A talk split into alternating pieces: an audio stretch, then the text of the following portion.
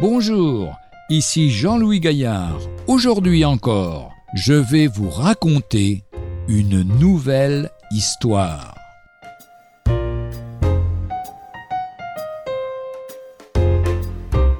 La grâce divine. Un jour, j'ai fait l'expérience dans le TGV, c'est-à-dire le train à très grande vitesse, qui m'a aidé à toucher du doigt la réalité de la grâce de Dieu. J'avais une réservation pour un train en fin d'après-midi, mais je suis arrivé à la gare plus tôt que prévu. Je suis donc monté à bord d'un train en début d'après-midi sans avoir la réservation correspondante. Le train était bondé et je m'étais installé sur un strapontin dans le couloir d'une voiture de deuxième classe. À l'heure fatidique, le contrôleur est passé me contrôler, je lui ai expliqué mon histoire. Il m'a, à ma grande consternation, invité à le suivre. Je crois qu'en le suivant, j'ai prononcé intérieurement ce que j'ai cru être ma dernière prière ici-bas.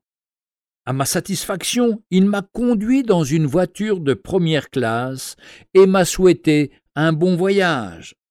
Je me suis retrouvé assis avec des personnes en règle pour avoir acquitté le prix d'un billet de première classe, alors que je n'avais qu'un billet de seconde classe sans la réservation correspondante. Pour ainsi dire, la grâce, c'est d'être invité à voyager en première classe alors qu'on ne le mérite pas. J'ai quand même une définition plus théologique de la grâce, basée sur 2 Corinthiens chapitre 8 verset 9.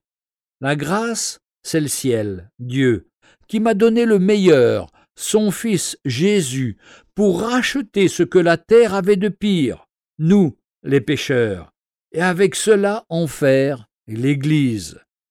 Car vous connaissez la grâce de notre Seigneur Jésus-Christ, qui pour nous s'est fait pauvre, de riche qu'il était, afin que par sa pauvreté vous fussiez enrichis.